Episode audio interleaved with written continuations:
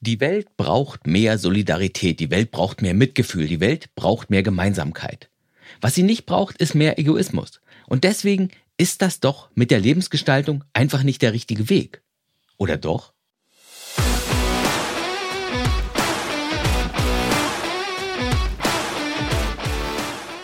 Hey und hallo, willkommen im Podcast Mein Leben, meine Regeln, wo es darum geht, dir ein Leben zu erschaffen, das wirklich gut zu dir passt. Ein Leben, das dich glücklich und zufrieden macht.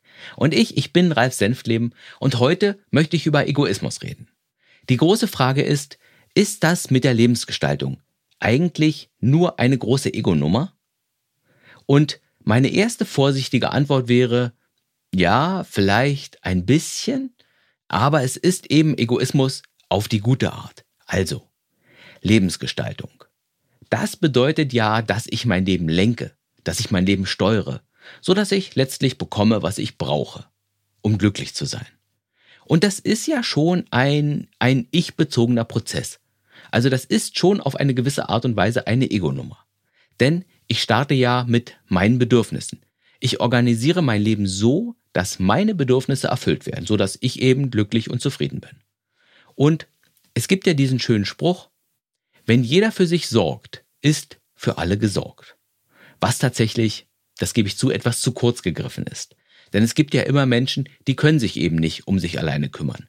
Menschen, die unsere Hilfe brauchen. Und tatsächlich möchte ich auch in einer Welt leben, wo man sich eben gegenseitig hilft und wo sich nicht nur jeder um sich selbst kümmert. Aber grundsätzlich ist schon etwas Wahres dran. Wenn jeder für sich sorgt, ist eben für alle gesorgt. Und ist es jetzt etwas Schlechtes, wenn ich mich um meine Bedürfnisse kümmere? Ich denke nicht zwingend. Denn solange ich meine Bedürfnisse eben nicht zu sehr auf Kosten von anderen erfülle. Wenn ich jetzt allein lebe, dann kann ich ja komplett mein eigenes Ding machen, dann ist Lebensgestaltung tatsächlich einfach und unkompliziert. Ich überlege mir, was mich glücklicher und was mich zufriedener machen würde und ich lenke mein Leben eben dann in diese Richtung. Da gibt es meine Bedürfnisse und da gibt es meinen Weg, mir diese Bedürfnisse zu erfüllen. Wenn ich aber in einer Beziehung bin, dann wird es schon komplizierter dann haben wir zwei Sätze von Bedürfnissen, die wir irgendwie miteinander verheiraten müssen. Die Bedürfnisse meines Partners oder meiner Partnerin und eben meine Bedürfnisse. In einer guten Beziehung wird dann verhandelt. Ich brauche das, du brauchst das. Wie bekommen wir es jetzt hin, dass wir beide das bekommen, was wir brauchen? In einer guten Beziehung, da steckt mal der eine zurück und manchmal der andere. Und solange das dann alles einigermaßen ausgeglichen ist, ist es ja auch gut. Dann sind beide zufrieden. Und das, hm, vielleicht nennt man das auch Liebe, wenn einem die Bedürfnisse des anderen auch so wichtig sind, dass man bereit ist, auch mal zurückzustecken. Es ist hier natürlich wichtig, sich jemanden zu suchen, der auch so einigermaßen zu meinen Bedürfnissen passt.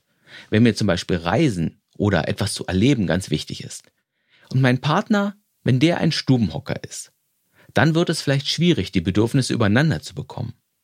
Und deswegen gilt für Lebensgestalter vielleicht noch mehr als für andere Augen auf bei der Partnerwahl. Wenn du also einen hohen Anspruch an dein Leben hast, wenn du dich so gut wie es eben geht selbst verwirklichen willst, wenn du ein Leben führen willst, das wirklich zu dir passt, dann brauchst du nicht nur einen Partner, der dich optisch anspricht, sondern dann brauchst du auch einen Partner, der wirklich das Gleiche will wie du. Und noch interessanter wird es dann, wenn Kinder mit ins Spiel kommen oder wenn Eltern gepflegt werden müssen. Wenn also Menschen mit ins Spiel kommen, die sich eben nicht alleine um ihre Bedürfnisse kümmern können oder nicht mehr komplett oder noch nicht komplett, dann bist du als verantwortlicher Lebensgestalter eben am Jonglieren und du musst manchmal ein bisschen organisieren, ein bisschen strampeln, um deine Bedürfnisse und die Bedürfnisse deiner Schutzbefohlenen irgendwie übereinander zu bekommen. Aber auch hier ist wieder ein gewisser Egoismus wichtig, also auch an sich selbst zu denken, nicht nur, nicht ausschließlich. Das wäre ja Egozentrik. Wenn das Zentrum meiner Gedanken und meines Handels nur ich, ich und ich allein ist. Wenn mir die Bedürfnisse der anderen vollkommen egal sind, das ist Egozentrik und das, das wollen wir ja nicht. Wir wollen ja einen gesunden und kooperativen Egoismus, wo du bekommst, was du brauchst und wo die Menschen, die dir wichtig sind, auch das bekommen, was sie brauchen. Manchmal ist das schwerer und manchmal einfach und oft erfordert das auch ein bisschen Reden und Planen und Kreativität. Aber erstaunlich oft bekommen wir es hin, dass alle bekommen, was sie brauchen. Was ja wichtig ist, wenn dir andere Menschen eben auch wichtig sind. Und das gilt ja tatsächlich für die meisten von uns. Die meisten Menschen brauchen ja andere Menschen. Den meisten von uns ist ein gewisses Maß an Gemeinsamkeit wichtig. Wir wollen uns mit Menschen verbinden, wir wollen uns austauschen, wir wollen gemeinsam etwas unternehmen. Wir wollen gesehen und respektiert werden. Wir wollen eingeladen werden. Wir wollen Spaß mit anderen Menschen haben und wir wollen Hilfe bekommen, wenn wir sie brauchen. All das ist ja auch ein menschliches Bedürfnis, ein Bedürfnis, das ich aber nur hinreichend befriedigt bekomme, wenn ich mich gerade nicht wie ein Ego-Monster verhalte. Damit will ich sagen, wenn du ein lebensgestalter Egozentriker bist, wenn du also keine zwischenmenschlichen Bedürfnisse hast, dann kannst du dich problemlos auch wie ein Arsch verhalten. Du kannst dein Ding machen, du brauchst deine Versprechen nicht halten. Wenn du nichts von anderen Menschen willst, brauchst du auch nicht kooperativ und freundlich sein. Wenn dir als Lebensgestalter aber andere Menschen auch irgendwo wichtig sind, dann wirst du dein Leben eben so gestalten, dass du andere Menschen um dich hast. Du wirst kooperativ und freundlich sein. Du wirst geben und du wirst nehmen. Was ich damit sagen will. Egozentrische Lebensgestalter werden sich egozentrisch verhalten. Genau wie egozentrische Menschen, die ihr Leben nicht lenken und gestalten. Und kooperative Lebensgestalter werden kooperativ und freundlich sein, weil sie nur so ihr Bedürfnis nach Freundschaft und Gemeinsamkeit erfüllt bekommen. Also sie werden sich zumindest so verhalten, wenn sie klug sind und wenn sie eins und eins zusammenzählen können wenn du natürlich ein Arsch bist und dich dann darüber aufregst, dass niemand mit dir spielen will, dann ja, dann ist das noch eine andere Geschichte. Ist also Lebensgestaltung nur eine Ego-Nummer, bei der die Solidarität und die Gemeinsamkeit zwischen Menschen kaputt geht? Meine Antwort, nein, ist es nicht. Weil Egozentrismus eine Haltung ist, die alle Menschen haben können, egal ob sie Lebensgestalter sind oder eben nicht. Es hat damit gar nichts zu tun. Es ist eben unser gutes Recht als Mensch, dass wir uns um unsere Bedürfnisse kümmern dürfen. Denn wer will jetzt bestimmen, dass meine Bedürfnisse weniger wichtig sind als deine? Und dann gibt es noch einen weiteren Aspekt. Viele wirklich gute und wertvolle Initiativen in der Welt werden von Lebensgestaltern gestartet, die sich in einer Sache verwirklichen, die ihnen etwas bedeutet, die aber gleichzeitig eben auch gut und nützlich für andere sind. Freischulen zum Beispiel, die werden von Menschen gegründet, die ein Bedürfnis nach einem besseren Umfeld für ihre Kinder haben und die Kinder, die profitieren davon. Es ist eine gute Sache.